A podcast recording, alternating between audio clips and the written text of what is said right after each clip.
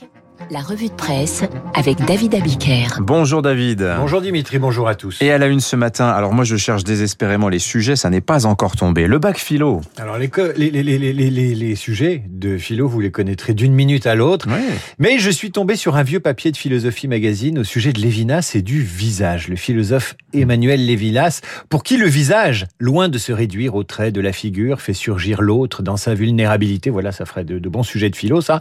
Il lui donne une parole qui fait naître une responsabilité infinie à son égard. Alors j'ignore s'il y a eu au bac des sujets sur le visage ou sur le masque, sur le visible et le sensible. En revanche, ce matin, la presse titre sur la fin du masque dans l'espace public. Et c'est pas grâce à Lévinas, c'est plutôt grâce à Macron et Castex si je m'en tiens à la une du Parisien. Macron laisse tomber le masque ou celle du Figaro. Masque, Castex sonne la fin. Pour Libération, ouf, on respire. Pour la montagne, c'est le sourire retrouvé. En vérité, on peut dire merci les bleus. C'est l'analyse de Jean-Michel Salvatore dans le Parisien. Comment voulez-vous imposer le couvre-feu et le masque dans la rue quand le France-Allemagne de mardi soir agit comme un révélateur de l'envie des Français de faire la fête et de faire un pied de nez aux interdits? Avant les Bleus, vous avez eu le match Nadal-Djokovic que le pouvoir n'a pas eu le cœur d'interrompre, alors que le même soir, il évacuait vigoureusement les fêtards sauvages des Invalides à Paris. L'analyse de Cécile Cornudet des Échos est plus politique. En faisant tomber le masque, Emmanuel Macron expérimente la politique du ressort celle qui permet de tourner la page du Covid. À quatre jours du premier tour des régionales, Macron peut espérer un micro-effet dans les urnes. Alors là, ma consoeur, j'ai l'impression qu'elle rêve un peu, ma chère Cécile. On est loin de Lévinas et de la dimension philosophique du visage, ce qui n'empêche pas cette question. Pour mille masques tombés, combien de voix pour le parti du président Bien malin qui pourra le dire? Le nouveau bac très critiqué dans la presse du jour euh, à l'occasion de l'épreuve de philosophie. hein. Ce bac philo, c'est l'occasion dans vos journaux ce matin d'un superbe concours de lamentation et d'aquabonisme. On n'a jamais autant gémi sur cette édition du bac. Premier gémissement dans Libération. Un bac marqué par le manque de préparation, d'information, par les inégalités entre lycéens et une notation ultra bienveillante. Que n'aurait-on entendu dans l'IB si la notation avait été sévère? Et le journal va jusqu'à donner la parole à cet horrible professeur de sciences économiques et sociales qui ose déclarer publiquement dans l'IB Ce bac est une mascarade. Si je peux mettre 20 à tout le monde, je le ferai. Il est chouette l'exemple donné par le prof. Libération continue qui explique que cette année Covid oblige, on retiendra la meilleure note en philo, celle de l'écrit ou celle du contrôle continu. Une mesure indulgente Mais non Libération donne la parole à cette étudiante qui explique crânement qu'au bout d'une heure, elle sera partie.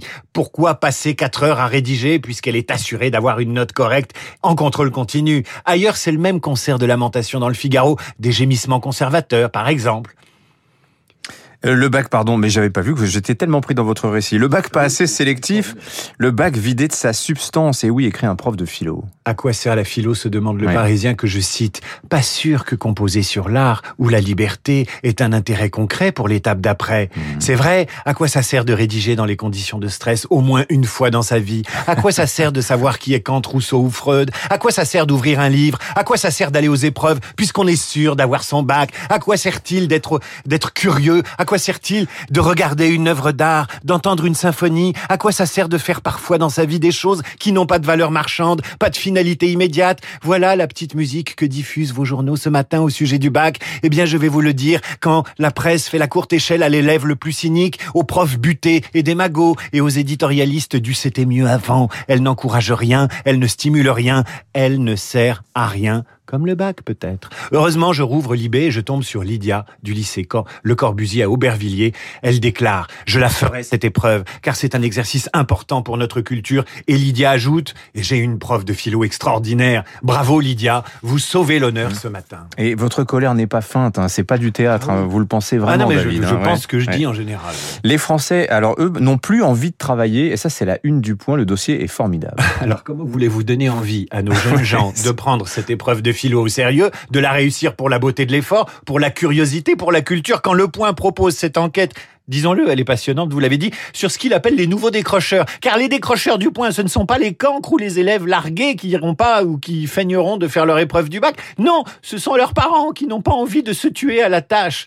Pour illustrer cette enquête sur la démotivation de nos compatriotes, un pré, un soleil de fin d'après-midi, 18 heures, hein, c'est la meilleure heure, celle qui, qui dort la peau et qui dort les feuillages, euh, et puis quelqu'un, une jeune femme dans le, dans le, dans le hamac. Voilà. Et le point s'inquiète. Cette démotivation menace-t-elle la reprise. Nadine, vendeuse, se rend au travail avec des pieds de plomb, danger, comme 48% des Français affirment. Une enquête Workplay euh, spécialisée, euh, une enquête Workday cabinet spécialisé dans les solutions cloud pour les services RH et finances. Mais qu'est-ce qu'un éditeur de logiciels connaît à l'âme et à la motivation ou la démotivation des Français? C'est de l'escroquerie intellectuelle. Rien, strictement rien. Et pourquoi parler de démotivation, de décrocheur? Et si les Français se motivaient au contraire pour autre chose? Ainsi, cette mère de trois enfants avoue avoir pris goût au confort d'une vie plus douce. Je commence à envisager, dit-elle au point, une autre voie, et elle ajoute je ne sais pas laquelle, mais je suis sûr que je ne veux plus de cette vie, dit cette femme pleine de bon sens. Et vous voyez à quoi ça sert la philo? Ça sert à savoir vraiment ce qu'on veut et ce qu'on veut pas dans la vie. Ça sert justement à se poser des questions, comme cette mère de famille qui, avec ses trois mioches sur les bras, se demande s'il n'y a pas une autre voie que métro, boulot et dodo. Voilà à quoi sert la philo, à ne pas suivre le troupeau, à ne pas vivre en procession, comme le dit si bien Vincent Trémollet de Villers ce matin dans le Figaro. Vivre en procession, c'était l'injonction du virus. Zéro liberté, zéro zéro Covid, écrit l'éditorialiste du Figaro. Ça sert à ça aussi la philo, à s'apercevoir en tombant le masque que la liberté, c'est aussi important que la santé. Ah, magnifique, bravo David. Hein. envie d'applaudir. Vous aurez une, excellente note, mais oui, mais moi je vous... Ah, mais c'est mon maître, c'est Gisbert avec qui j'ai fait la semaine critique sur France 2 il y a des années. Alors voilà, donc s'il y a des lycéens, s'il y a des lycéens qui passent le bac et qui ont Radio Classique dans l'oreille et qu'ils doivent broder sur le thème de la liberté, libre ah bah de s'inspirer de ce que vous venez de dire. Pierre et Leloup, vous nous avez lu le conte hier, c'était en c'était sur Radio Classique à 18h et on peut le retrouver, disons-le, en podcast sur le site radioclassique.fr. Je crois que ça, ça marche très bien. Hein. Ben, les auditeurs, ils sont contents et c'était un, je suis retombé en enfance. Voilà. Merci David.